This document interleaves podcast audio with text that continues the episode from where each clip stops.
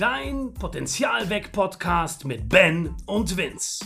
Kurze, knackige Impulse, die dich in deiner beruflichen und persönlichen Entwicklung weiterbringen. Hey Ben! Hey Vince! Ja, schön, dass wir wieder vor unserem Podcast-Mikrofon sitzen und die neueste Folge aufzeichnen. Heute geht es um das Thema Verhandlungen. Sehr spannendes Thema, finde ich, Ja. denn wir wollen dir Impulse geben, wie du als Verkäufer deine Verhandlungen so gestaltest, dass am Schluss das Ergebnis dasteht, beide Seiten sind zufrieden. Darum geht es und dann im besten Fall auch langfristig.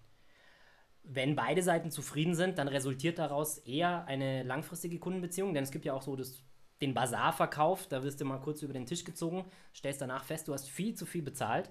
Ja, da gehst du aber nicht mehr hin dann. Ja, genau. Ähm, und genau die Uhr, wir 8 Minuten 23 Ja. mit Impulsen starten jetzt.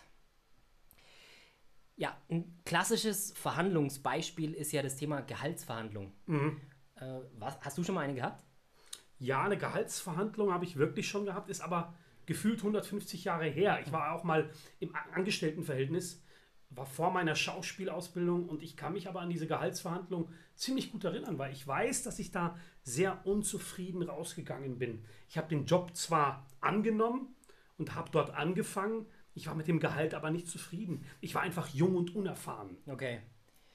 Und also eine Möglichkeit in einer Gehaltsverhandlung so zu verhandeln, äh, dass am Schluss beide Seiten zufrieden sind, sowohl ich als Unternehmen, wenn ich jetzt mal dein Chef wäre, und Ja, das du wärst du gerne, gell? Ja, das würde mir schon gefallen, ja. ähm, ist zu sagen, okay, ich verhandle zwar klar in der Sache, also tough on the issue, soft on the person. Wer das Harvard-Modell kennt, der hat es vielleicht schon mal gehört.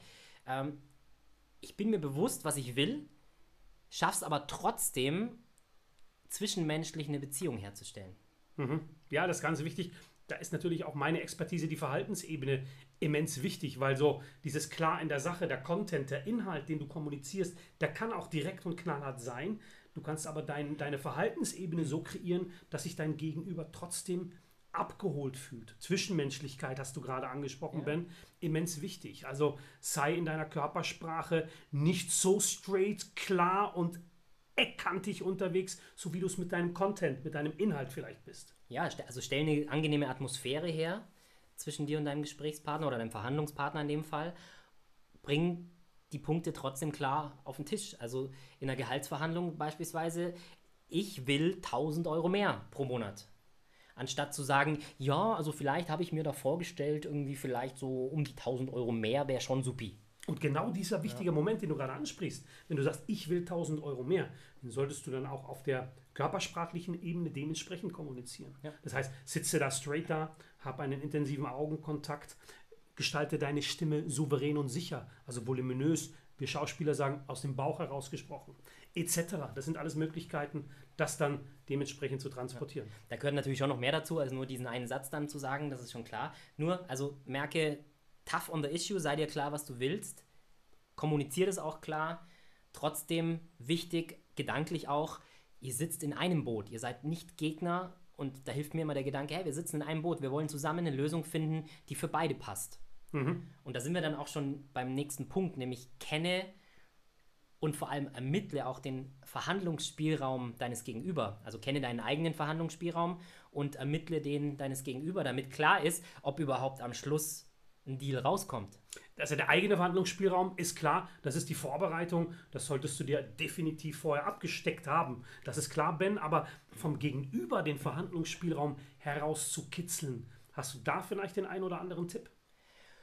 Einerseits über eine klare Frage, ja, wie viel sind sie maximal bereit dafür zu zahlen? Ganz klare Frage.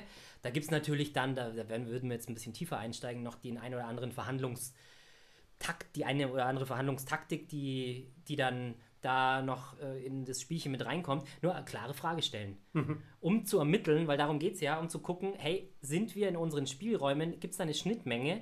Ist überhaupt die Möglichkeit, dass ein Deal stattfindet? Also wenn du beispielsweise äh, ein Gehaltsgespräch gehst oder, oder dich bewirbst bei einer Firma, du stellst dir ein gewisses Gehalt vor, ja, wenn ich dir ein Gehalt anbiete als, als dein Chef wieder, ähm, wo du weißt, das ist unter deinem Minimum, ja, dann kommt auch kein Deal zustande. Ja, also die, so berühm, die berühmte äh, Schnittstellen, die du beschreibst, ist, da muss es einen Konsens geben, ansonsten macht es ja auch keinen Sinn, oder? Ja, meistens nicht. Aber, und äh, aber ist dann der dritte Punkt, nämlich erweitere deine Verhandlungsmasse. Aha. Und das ist, finde ich persönlich, hat mir in Verhandlungen schon oftmals wirklich dazu äh, verholfen, dass ich am Schluss ein Ergebnis bekommen habe, mit dem ich total leben konnte.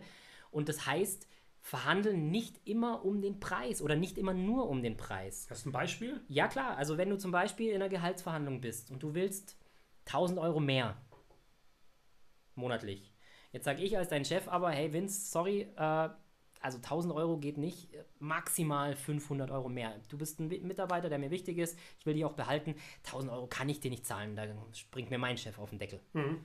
Ja, jetzt kannst du überlegen, was ist denn bei dir noch an Verhandlungsmasse oder was gibt es für Möglichkeiten, die dir vielleicht noch ein bisschen mehr bringen als nur diese 500 Euro, die ich dir anbiete.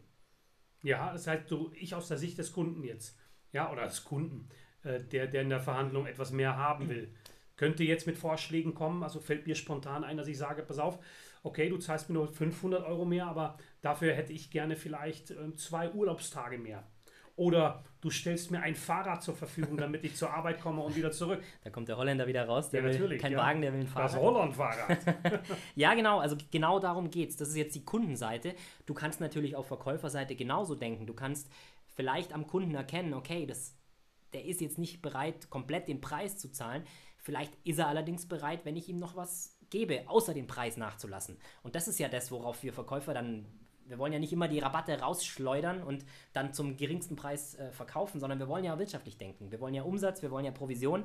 Und dann kann ich hergehen und sagen, okay, du zahlst den vollen Preis, allerdings kriegst du von mir noch das ein oder andere Goodie dazu, das für dich ja einen materiellen Wert hat, für mich aber ja meistens im Einsatz, im Wareneinsatz oder im Dienstleistungseinsatz weniger kostet. Mhm. Und diesen Goodie-Koffer, den solltest du auch gut kennen als Verkäufer natürlich. Ja. Je nachdem oder in der Verhandlung solltest du dir schon im Vorfeld natürlich überlegt haben oder als Verkäufer, was kann ich da noch hinzufügen, um das jetzt hier zufriedenstellend abzuschließen, oder? Ja. Also wenn zum Beispiel äh, bleiben wir bei unserem Lieblingsthema Autoverkäufer, wenn der dir nicht, wenn er das Auto zum vollen Preis verkauft, du allerdings vielleicht die ersten beiden Servicetermine gratis bekommst, in Anführungszeichen, weil äh, das kostet mich nicht viel Einsatz und du hast einen materiellen Wert, der wesentlich höher liegt. Und so hast du ja eigentlich einen Rabatt, zahlst aber trotzdem den vollen Preis. Ja. Und genau darum geht es, so viele Dinge wie möglich und auch gerne zusammen, beide Verhandlungspartner zusammen überlegen, auf den Tisch legen, um daraus dann das Paket zu schnüren, das möglichst beiden den Vorteil bringt. Dann hast du eine Win-Win-Situation und die und beide, beide Parteien gehen zufriedenstellend nach Hause auf gut nach Deutsch. Nach Hause.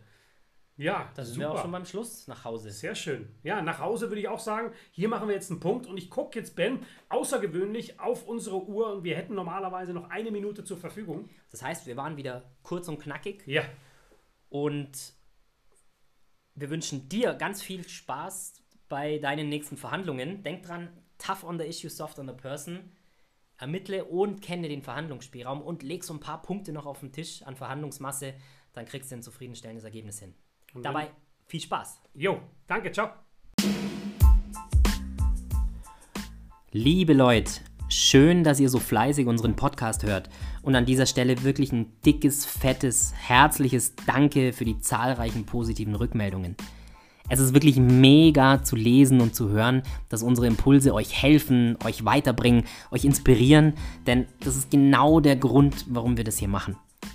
Eine gute Nachricht gibt es noch zum Ende dieser Folge, denn ab sofort gibt es jeden Montag eine neue Folge. Nicht mehr im Zwei-Wochen-Rhythmus, sondern wöchentlich. Jeden Montag gibt es neue Impulse für deine, für eure Woche. Darauf freuen wir uns sehr und auch zum Jahreswechsel haben wir noch einiges an Specials für euch vorbereitet. Es lohnt sich also jetzt noch mehr, diesen Podcast zu abonnieren. Dann bleibt ihr auf dem Laufenden und verpasst nichts. Teilt das natürlich auch gerne mit Leuten, die auch davon profitieren sollen. Eine tolle Woche wünsche ich euch. Wir hören uns.